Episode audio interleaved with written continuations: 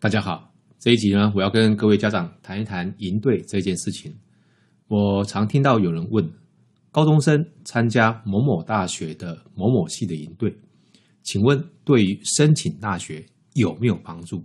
要谈有没有帮助呢？要从两个问题来分析啊。第一个问题是，参加营队对于升学会不会有直接的加分？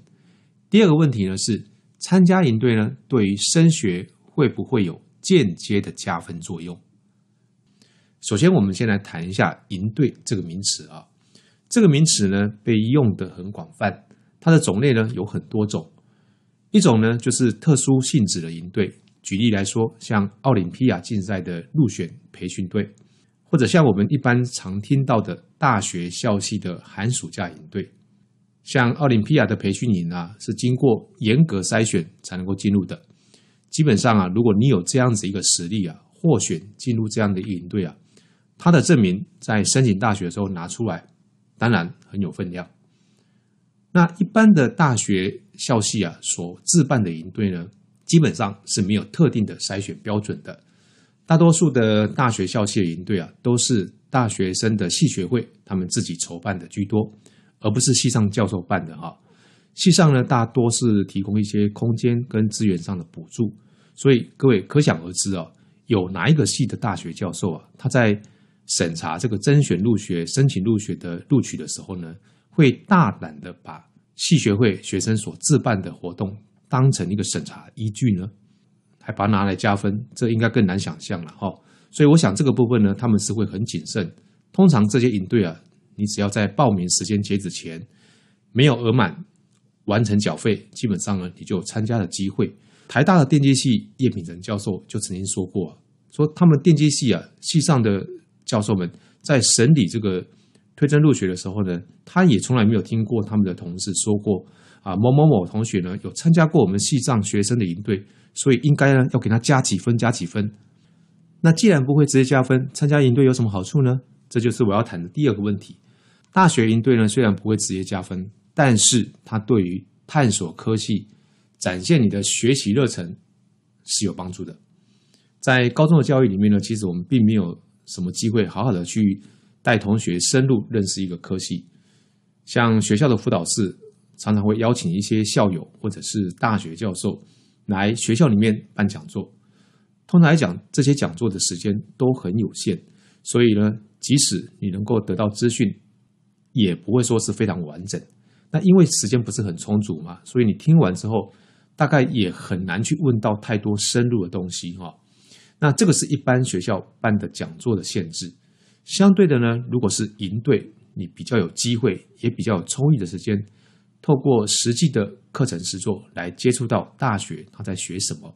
上完营队之后啊，各位你不要去想说哦，你就会成为那个领域里面多么厉害的一个专家，这是不可能的哈。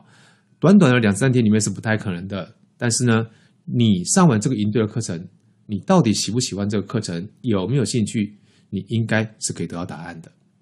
所以呢，如果你发现你自己上完这个营队之后，你觉得好喜欢，那当然很好，你就可以继续啊往这个方向再继续努力。那如果发现说我去选了这个营队啊，发现说哎呀，这个营队所谈的内容跟我原本想象的是不一样，我觉得不是我的兴趣。那我觉得这个也是一种收获，不是吗？将来你在选填志愿的时候啊，你就不要去选它嘛。那这个不是也很好吗？在选填志愿的时候呢，很多人是选错系啊，知道哪一个不喜欢，把它可以剔除掉，这也是一个方法。再来就是参加营队，还有另外一个好处是什么？就是它可以拿来放到你的学习历程档案里面，在面试的时候呢，你可以拿来做一些介绍。所以说，参加营队虽然没有直接的加分。但是啊，你好好的去参与学习，还是可以达到间接加分的效果。那接下来呢，我要说，教授为什么要看学习历程档案？为什么还要做面试？因为啊，他想要看到一些从考试成绩里面看不出来的东西啊。他想通过这个学习历程档案，还有通过面试来筛选出真正想读他们那个校系的学生。所以，如果你能够展现出对于这个科系的热忱，那当然，你就有可能是教授优先考虑的学生。你参加了这个营队，至少可以让你展现出啊，我真的啊，对于你这个科技是有兴趣的，而且呢，我还真正的下功夫去试探，因为你有这样的一个实际的一个事机嘛，哈，所以可以拿来佐证说你是愿意多花时间去为你自己的未来去做探索的。校长要提醒同学，你在你的资料里面不要呢，只是写说啊，你有参加过某某营队，这样子你是加分的机会不大的。更不要呢，只是把那个营队的证明啊扫描传上去而已。最好啊，要把你参加过后，你有哪一些真实的改变，你看到了什么，你有什么感受，写在你的心得里面。这样子，教授能够看到你的热忱，以及他可以肯定你不是去营队睡觉的，对不对？因为你有写出你的想法、你的感受。我要再提醒同学，不要误会营队啊是展现学习热忱的唯一方法。毕竟呢，参加这个营队啊，还是要交钱的。时下呢，外面有很多营队，动辄数千元，坦白说并不便宜啊。所以除了营队之外，一定还有其他管道是可以让学生用来展现他的学习热忱的。举例来说，如果你对于某个领域有兴趣，那么你在高中的时候，你就可以透过自主学习去做一些探索。比方说，你可以去看一看啊，人家这个系上他在修什么课，教授的演讲主题方向都是哪一些，他们都做哪一些研究。甚至啊，你也可以上网去选一门啊，跟这个领域相关的线上开放课程来自学。我想，如果你这样子做的话，你所展现出来对这个领域的学习热忱跟兴趣，我觉得也不亚于啊去参加一个营队的效果。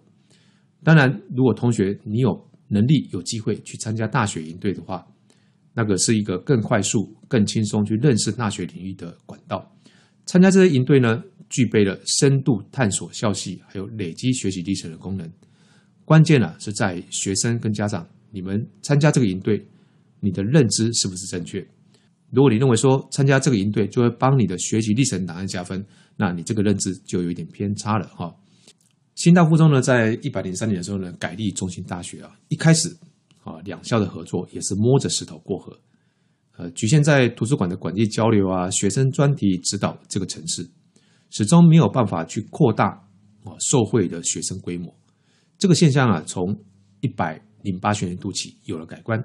经过我们跟中心大学呢密切的演绎，在当年我们开办了惺惺相惜的寒假营队，新附的学生呢在寒假呢利用四天的时间去认识大学在学什么。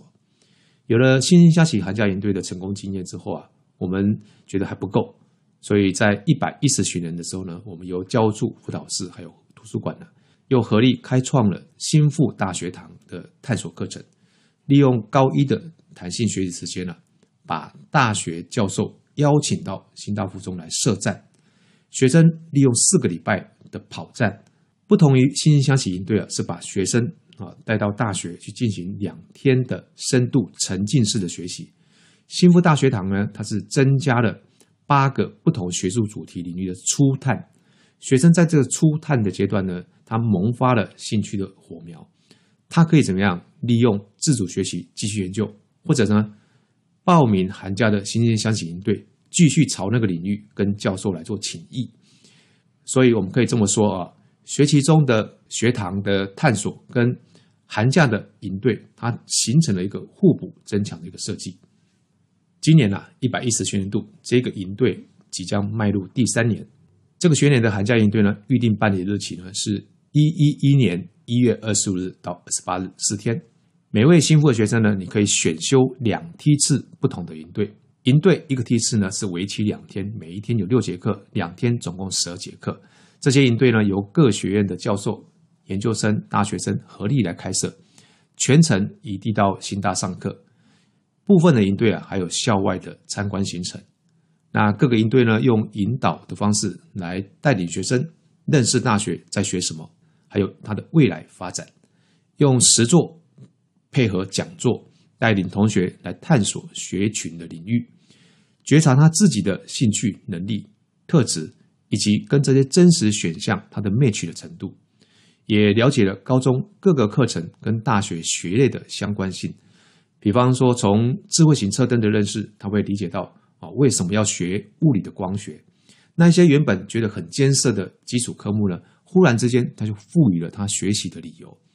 课程呢是学术型的试探为主哈，比较少一些的团康活动啊，都是一些满满的干货。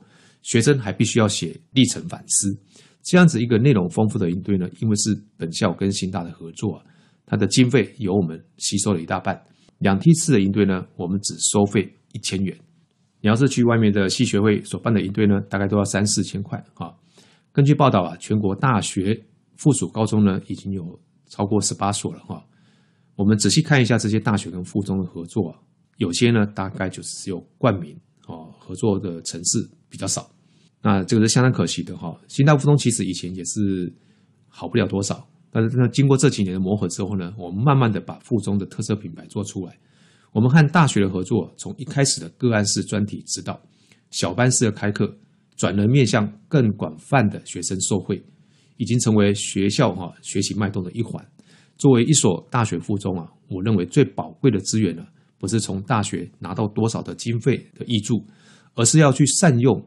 顶尖大学的丰沛学术资源呢，来作为点燃学生学习动机的一个杠杆。从制度跟学理来说啊，普通型高中的课程规划呢，是为了下一个阶段的学术基础呢来做扎根准备。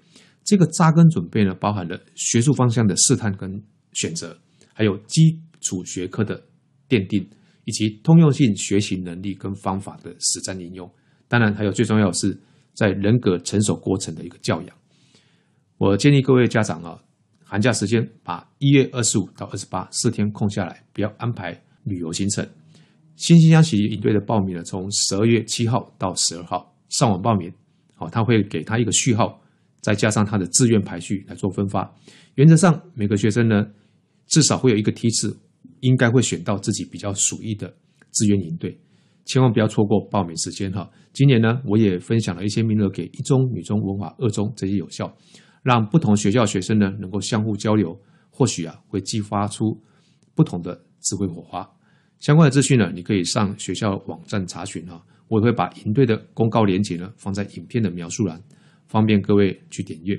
这一集呢，我们就为各位介绍到这边，下次见。